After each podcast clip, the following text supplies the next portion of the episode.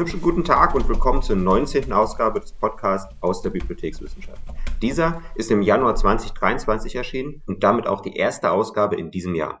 Mein Name ist Carsten Schuld und ich mache diesen Podcast. Der Zusammenhang der zwei Studien, die ich heute besprechen werde, ist, dass in beiden Forschungsinstrumente ausprobiert werden. Also, neben den eigentlichen Ergebnissen, die sie liefern, geht es in beiden explizit auch darum zu klären, ob die jeweils verwendeten Instrumente sich für spezifische Fragen in der Bibliotheksforschung eignen. In der ersten Studie geht es um eine standardisierte Umfrage aus den Erziehungswissenschaften. Diese wird sonst dafür benutzt, um herauszufinden, wie sich Lehrpersonen vorstellen, wie Kinder das Lesen lernen. In dieser Studie wird nun geschaut, ob die gleiche Umfrage auch für die Befragung von Bibliothekspersonal genutzt werden kann. In der zweiten Studie geht es darum, ob mittels Wärmebildkameras über einen längeren Zeitraum hinweg die Nutzung eines Raumes gemessen werden kann. Das ist relevant, weil es datenschutzrechtlich besser wäre als andere Methoden und gleichzeitig relativ ressourcenarm. Im Interlude kurz Hinweise zu gerade erschienenen Zeitschriftenausgaben. Sektion 1. Die erste Studie, die ich bespreche, führt uns nach Kanada und inhaltlich zur Leseförderung in öffentlichen Bibliotheken. Fangen wir einmal mit den bibliografischen Angaben an. Ich liefere die nur in Englisch, auch wenn die Zeitschrift, in der sie publiziert ist, streng darauf achtet, die Titel und Abstracts immer sowohl in Englisch als auch in Französisch zu liefern. Aber der Text selber ist in Englisch und wer den Titel in Französisch lesen will, kann das selber nachschauen. Der ist selbstverständlich fast doppelt so lang wie der englische. Also, es geht um den Artikel Early Literacy Learning for Future Library Professionals. Authentic Learning in Library Education, den Alvina Mathani Bayen und Lisa Chamchuk veröffentlicht haben. Erschienen ist er in der Ausgabe 2, Jahrgang 17, 2022 der Partnership, The Canadian Journal of Library and Information Science Practice and Research. In gewisser Weise geht er gleich drei Dinge an. Erstens thematisiert er, dass das konkrete Thema, nämlich wie sich das Bibliothekspersonal vorstellt, dass Kinder das Lesen lernen, in der bibliothekarischen bzw. bibliothekswissenschaftlichen Literatur kaum vorkommt. Schon gar nicht so oft, wie es in der Praxis öffentlicher Bibliotheken selber relevant ist. Das soll mit dem Text ein wenig geändert werden. Zweitens wird die, sagen wir mal, Leseförderungsarbeit in öffentlichen Bibliotheken in Kanada zumeist von sogenannten Paraprofessionals geleitet. Das sind alles ausgebildete Personen. Man sollte sich vom Namen Paraprofessionals nicht täuschen lassen. Konkret wurden zum Beispiel in dieser Studie, um die es im Artikel geht, Studierende eines zweijährigen Kurses für solche Paraprofessionals an der McEwen University in Edmonton befragt. Laut Artikel gibt es 14 solcher Ausbildungsgänge an kanadischen Hochschulen. Was diese Paraprofessionals auszeichnet, ist, dass sie nicht als BibliothekarInnen ausgebildet werden, obgleich sie in Bibliotheken eine wachsende Menge von Aufgaben und Arbeiten übernehmen. Und entgegen ihrer Bedeutung für die Praxis kanadischer öffentlicher Bibliotheken sind sie selber kaum Gegenstand der Forschung. Wenn über das Personal von kanadischen Bibliotheken geforscht wird, dann meist über die in Anführungsstrichen richtigen BibliothekarInnen.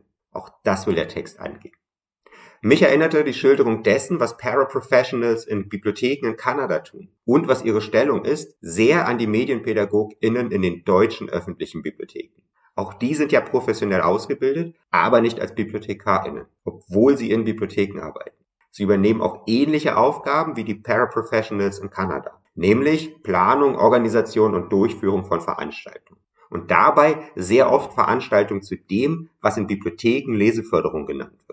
Genauso wie in Kanada die Paraprofessionals wächst die Zahl und Bedeutung der Medienpädagoginnen in deutschen Bibliotheken in den letzten Jahren kontinuierlich, während sie in der konkreten Forschung zu Bibliotheken bislang kaum vorkommen.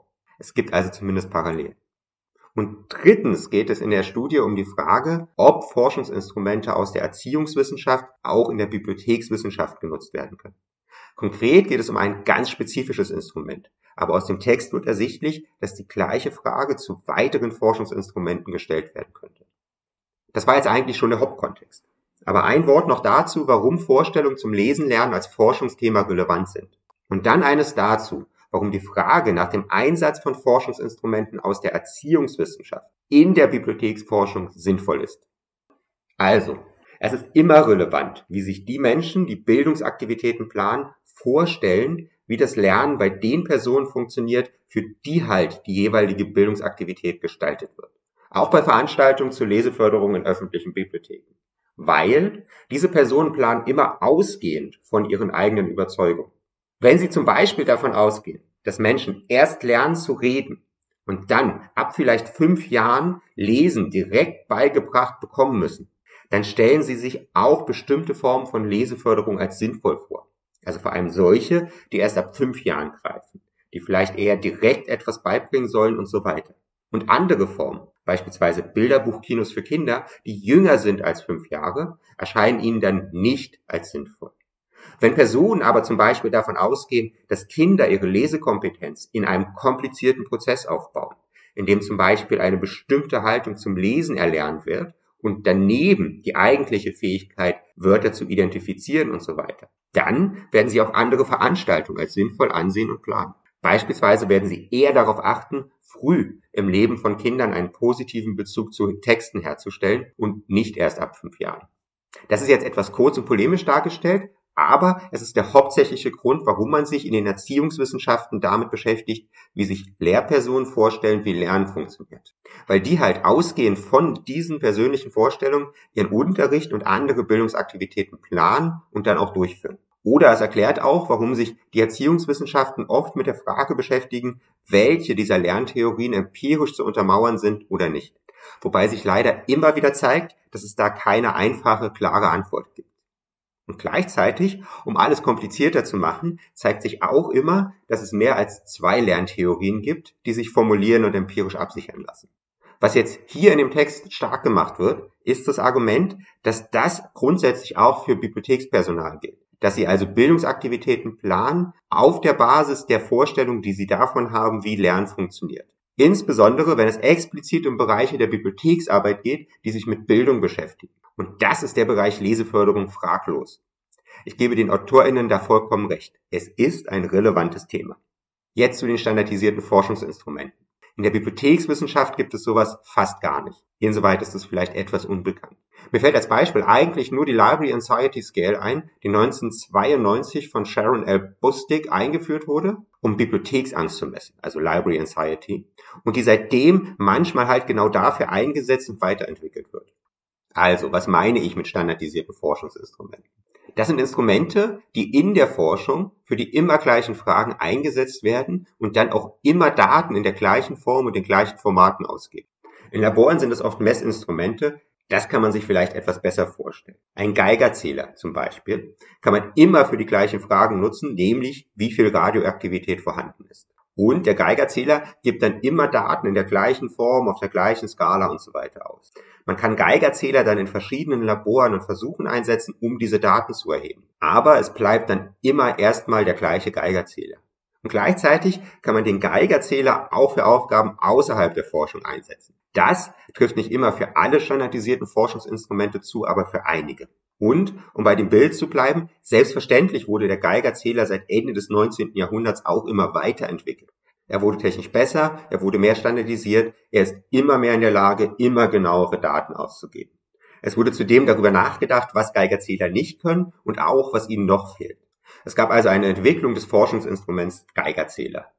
Das zeichnet standardisierte Forschungsinstrumente aus. Sie werden kontinuierlich weiterentwickelt und man kann sich in der Forschung auch darauf fokussieren, quasi nur an dieser Weiterentwicklung zu arbeiten.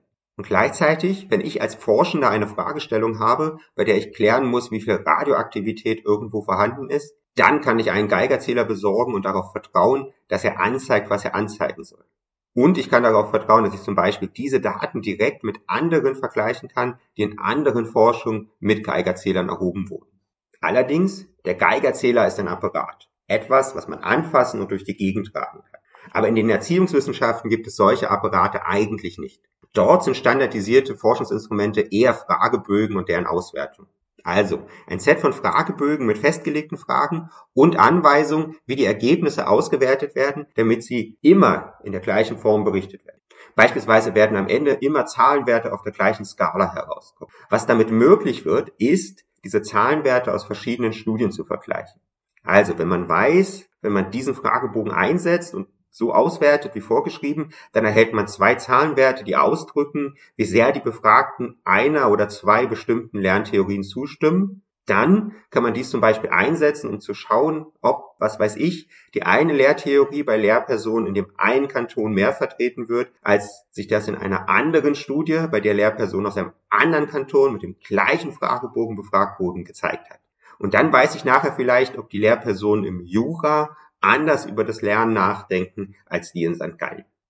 Das ist ein standardisiertes Forschungsinstrument in den Erziehungswissenschaften. Es funktioniert natürlich nur, wenn es auch Verbreitung findet und wenn gleichzeitig klar ist, ob es auch das misst, was es messen soll und wenn es weiterentwickelt wird. Beispielsweise, weil sich die Gesellschaft weiterentwickelt und damit auch die Vorstellung davon, wie Lernen funktioniert.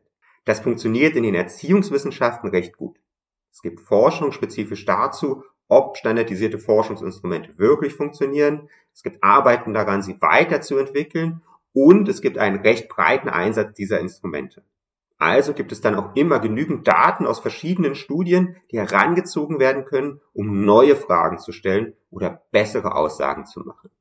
Wie das passiert, kann unterschiedlich sein. Manchmal ist ein Instrument einfach überzeugend und wird deswegen oft eingesetzt. Manchmal spricht sich eine Gruppe von Forschenden ab, eines zu benutzen und manchmal wird es mehr oder minder vorgeschrieben, beispielsweise im Studium gelernt und dann in den Abschlussarbeiten auch gefordert.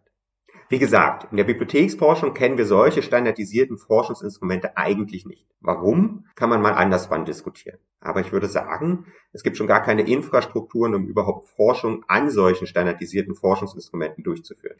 Schon weil die Bibliotheksforschung zumeist an Fachhochschulen und vergleichbaren Institutionen angesiedelt ist, die auf die Bibliotheksforschung ausgerichtet sind und deshalb diese Forschung an Forschungsinstrumenten gar nicht finanzieren kann.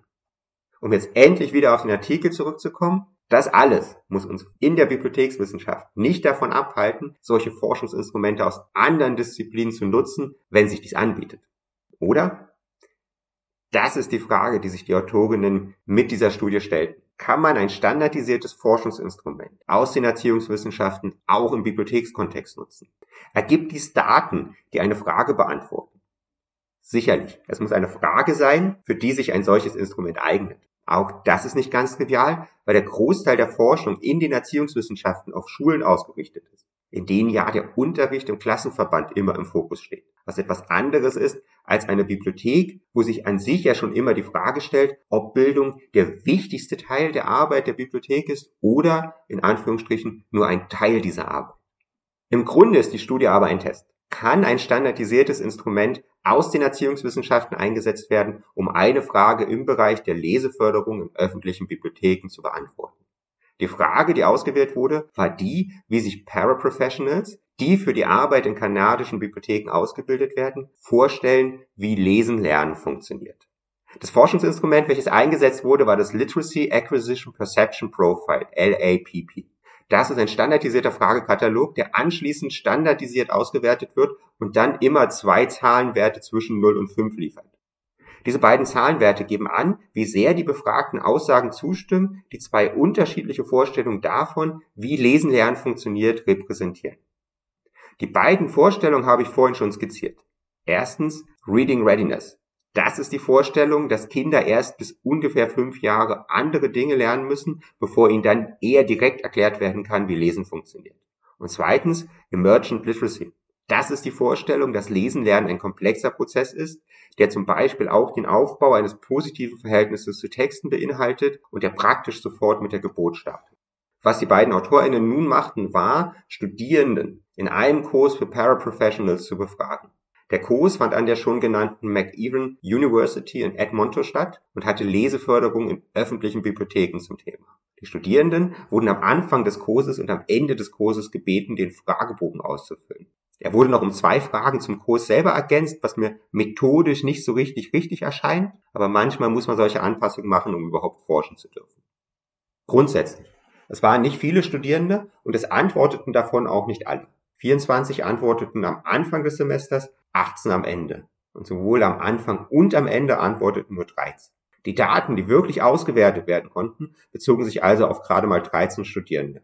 Zudem fand der Kurs auch noch in der Hochphase der Covid-19-Pandemie statt, also unter besonderen Bedingungen.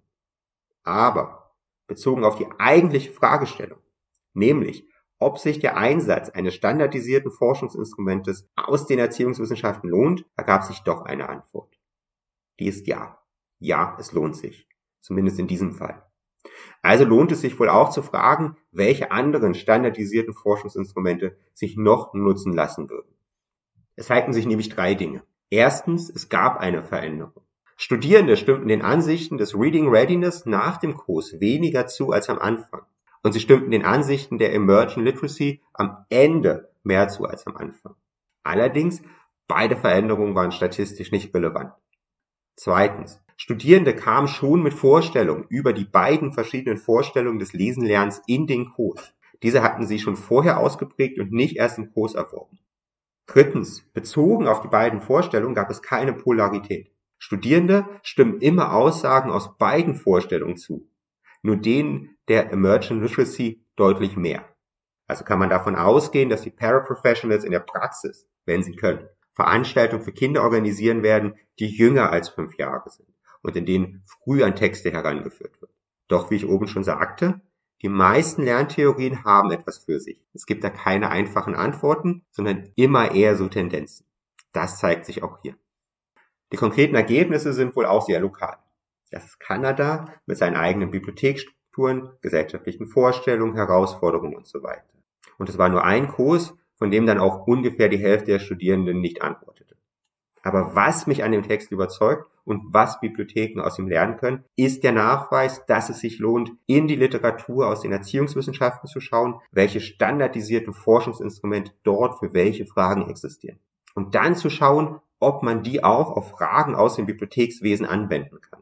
Das muss sich nicht auf die Erziehungswissenschaften beschränken. Wenn eine wissenschaftliche Bibliothek zum Beispiel herausfinden will, ob die Bücher aus dem Physikbestand mehr Radioaktivität ausstrahlen als die aus dem Theologiebestand, dann würde sich wohl eher ein Geigerzähler anbieten. Der ist gut standardisiert. Aber die Erziehungswissenschaften bieten sich wohl für weit mehr Fragen aus dem Bibliothekswesen an als Geigerzähler. Was allerdings aus diesem Beispiel auch zu lernen ist, ist, welche Grenzen die Bibliotheksforschung hat. Wir haben nicht die Strukturen, standardisierte Forschungsinstrumente zu entwickeln. Und selbst wenn, dann haben wir bislang in den Bibliotheken nicht die Kultur, solche auch zu verwenden. Es gibt nämlich auch heute schon in vielen Abschlussarbeiten von bibliothekarischen Studiengängen immer wieder Vorschläge für Forschungsinstrumente, die meist für diese Abschlussarbeiten konkret entworfen wurden, aber die werden dann meistens nicht weiterverwendet. Sollte sich das ändern? Ja, aber das ist wieder ein anderes Thema. Interlude.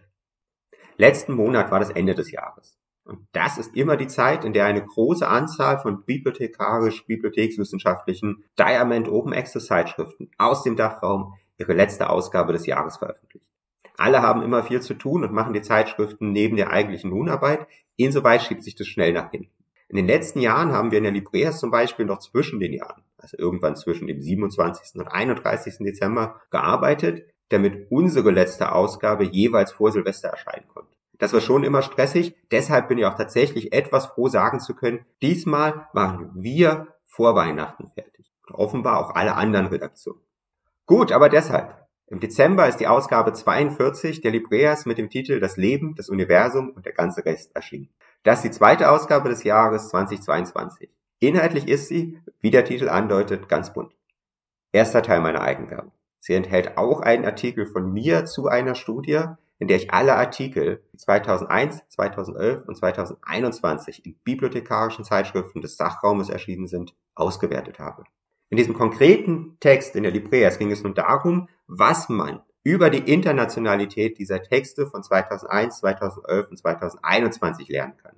Und, well, das Ergebnis ist, dass sich die Bibliothekswesen des Dachraumes vor allem auf sich selber beziehen also in der Schweiz vor allem über Themen aus der Schweiz publiziert wird, in denen aus Österreich vor allem über Österreich geschrieben wird und in denen aus Deutschland vor allem über deutsche Themen. Grundsätzlich hat sich dies zwischen 2001 über 2011 zu 2021 sogar verstärkt. 2001 gab es in den bibliothekarischen Zeitschriften offenbar noch mehr Interesse an Bibliothekswesen anderer Länder als später. Aber auch das galt. Die anderen Länder, die überhaupt erwähnt wurden, sind immer relativ wenige. Gleichzeitig erschien im Dezember die vierte Ausgabe der OBIP im Jahre 2022. Das ist die Ausgabe, die größtenteils aus verschriftlichen Vorträgen des Deutschen BIP-Tages besteht. Falls das jemand noch nicht aufgefallen ist, die dritte Ausgabe der OBIP im Jahr besteht immer größtenteils aus Arbeitsberichten von Verbänden und Kommissionen, die vierte Ausgabe dann aus verschriftlichen Vorträgen, die die Redaktion explizit einwirkt. Ähnlich ist es bei der GMS Medizinbibliothek Informationen der Arbeitsgemeinschaft für medizinisches Bibliothekswesen. Deren letzte Ausgabe des Jahres 2022 ist auch im Dezember publiziert worden, wenn ich das richtig mitbekommen habe. Das ist die zweite Ausgabe und sie besteht vor allem aus verschriftlichen Vorträgen der Konferenz, die die Arbeitsgemeinschaft jedes Jahr durchführt. Das sind diesmal viele Beiträge direkt aus der Praxis von Medizinbibliotheken des Dachraumes. Und auch die Informationspraxis hat im Dezember ihre Jahresausgabe 2022 abgeschlossen. Das ist dieses Jahr leider nur eine Ausgabe geworden und dann auch noch eine sehr dünne. Ich hoffe, das ist kein Hinweis darauf, dass die Zeitschrift eingestellt wird, sondern nur ein kurzer Durchhänger und dann im nächsten Jahr publizieren wieder mehr KollegInnen dort. Aber einer der wenigen Texte ist dann von mir. Deshalb der zweite Teil meiner Eigenwerbung. In meinem Text in der Informationspraxis geht es um die Frage, ob öffentliche Bibliotheken im Dachraum 2020, also im ersten Jahr der Covid-19-Pandemie, in einer Krise waren. Dafür habe ich die Bibliotheksstatistiken aus Deutschland, Österreich und der Schweiz ausgewertet.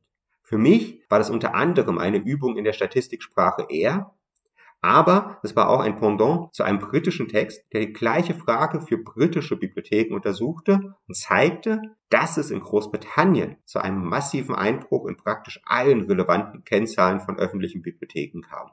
Für den Dachraum zeigt sich jetzt aber, dass es keine Krise gab, sondern eher eine herausfordernde Zeit. Teilweise stiegen die Zahlen von Ausleihe und aktiven NutzerInnen, aber auch wenn sie zurückgehen, gingen sie leicht zurück, zumindest im Vergleich zu Großbritannien. Nur die Besuche vor Ort brachen ein. Mehr steht im Text selber. Sektion 2. A longitudinal study of the occupancy patterns of a university library building using terminal imaging analysis ist der Artikel, den ich in der zweiten Sektion besprechen werde. AutorInnen sind Qiang Wang, Patil Hiral und Li Chao. Erschienen ist er als einer der latest articles in der Intelligent Buildings International. Die Intelligence Buildings International ist keine bibliothekarische Fachzeitschrift und die AutorInnen arbeiten auch nicht an einer bibliothekswissenschaftlichen Einrichtung. Vielmehr sind zwei an der School of Construction Management and Engineering an der University of Reading in England und einer an der Welsh University of Architecture an der Cardiff University in Wales angestellt. Aber, wie der Titel des Textes selber anzeigt, geht es sehr wohl um eine Bibliothek. Also, es ist auch für die Bibliothekswissenschaft relevant. Wie jetzt schon mehrfach in diesem Podcast angesprochen, ist die Bibliothekswissenschaft ein sehr multidisziplinäres Fach. Und gleichzeitig ist die Bibliothek als Institution, Ort und Mediensammlung ein Objekt, an das von verschiedenen Fachdisziplinen aus interessante Forschungsfragen gestellt werden können. Das ist bei diesem Artikel der Fall. Es geht eigentlich um eine nicht bibliothekarische Fragestellung, aber Bibliotheken können für ihre Praxis aus diesem Artikel viel lernen. Das schließt sich nie aus. Also, worum ging es den AutorInnen? Es ging ihnen darum, wie Daten erhoben werden können, um die Nutzung eines Gebäudes zu verstehen und dann dieses Gebäude in Zukunft so auszustatten, dass es energieeffizient betrieben werden kann. Konkret geht es darum, ob solche Daten mit einem vertretbaren Aufwand und unter Beachtung von Datenschutzbedenken mittels Wärmebildkameras erhoben werden können. Die Antwort auf diese Frage lässt sich dann auf viele verschiedene Gebäude übertragen. Aber sie wurde in diesem Fall anhand einer Universitätsbibliothek erhoben und bringt deshalb auch etwas für Bibliotheken selber. Die AutorInnen des Textes haben die Bibliothek als Untersuchungsgegenstand aus zwei Gründen ausgewählt. Erstens hat es sich ergeben, dass konkret die Universitätsbibliothek in Reading, wo zwei der AutorInnen arbeiten, umgebaut wurde und deshalb die Bibliothek in ein Ausweichquartier umzog. Dieses musste eh ausgestattet werden. Insoweit war es wohl einfacher möglich, die Wärmebildkameras, um die es gilt, mit in den Eingangsbereich zu installieren.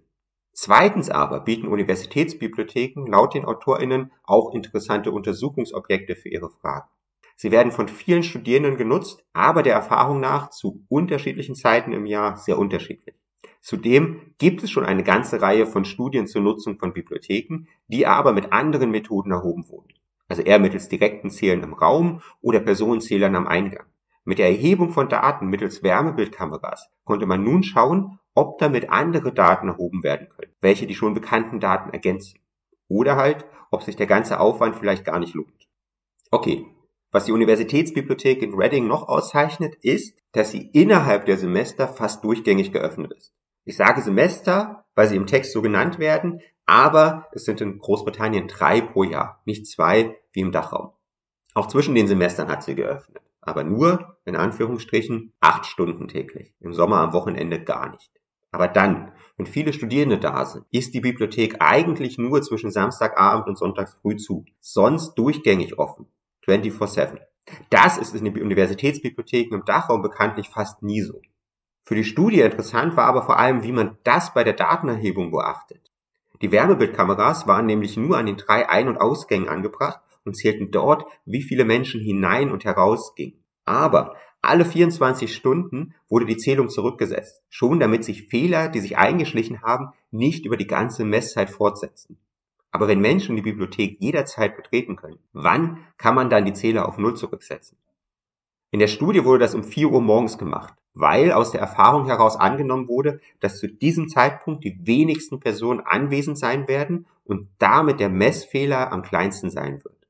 An sich, in Klammern, muss man offenbar bei Wärmebildkameras mit Fehlern rechnen. Die AutorInnen diskutieren dies kurz und geben an, dass die von ihnen verwendete Kamera eine Trefferquote von 98 Prozent hätte. Aber perfekt sind die Daten, die sie erheben, nicht. Allerdings, das gilt wohl auch für alle anderen Methoden, mit denen man die NutzerInnen eines Gebäudes zählen möchte. Anyway.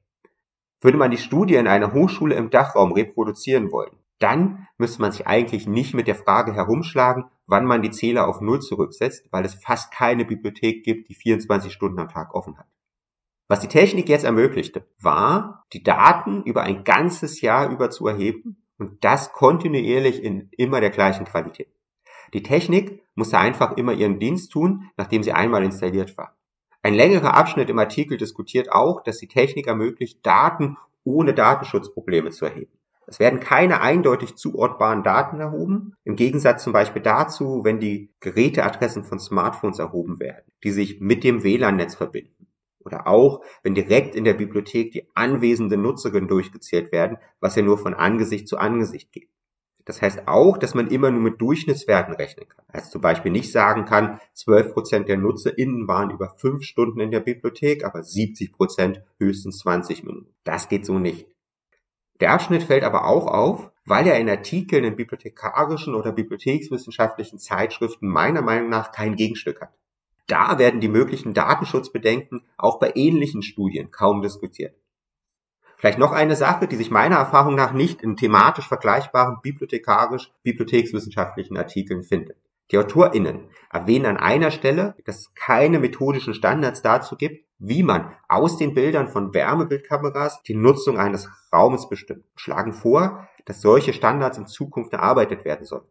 Hätte man solche Standards, die zum Beispiel festlegen würden, wie viele Kameras für welche Räume notwendig werden oder in welchen Intervallen Daten erhoben werden oder wie oft eine Rekalibrierung der Geräte vorgenommen werden muss. Könnte man solche Studien auch einfacher in anderen Gebäuden einrichten und dann Daten aus diesen Studien vergleichen. Man könnte zum Beispiel die Daten aus verschiedenen Bibliotheken vergleichen, weil die dann mit der gleichen Methodik erhoben wurden oder aber die von verschiedenen Gebäuden auf einem Hochschulcampus oder auch von Bibliothek, Museum und Schwimmbad einer Stadt. Die Möglichkeiten wären viele. Mir scheint, es liegt auch ein wenig daran, dass die AutorInnen im Engineering der Architektur arbeiten, dass ihnen das Fehlen solcher Standards überhaupt auffällt.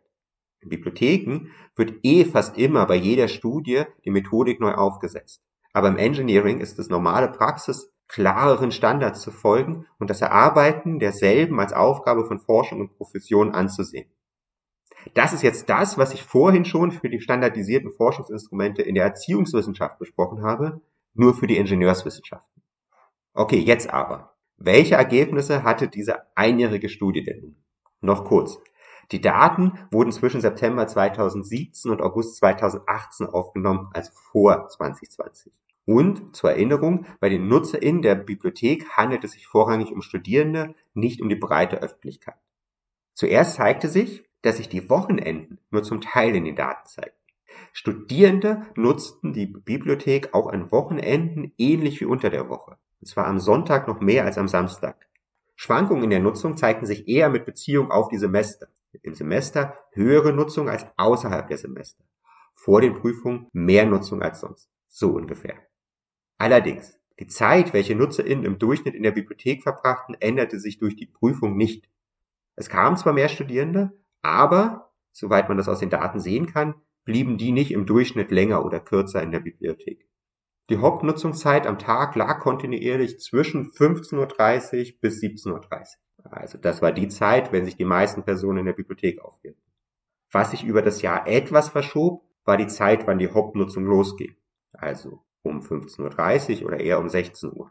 Im Sommer war es grundsätzlich früher, aber 17.30 Uhr war sie immer vorbei.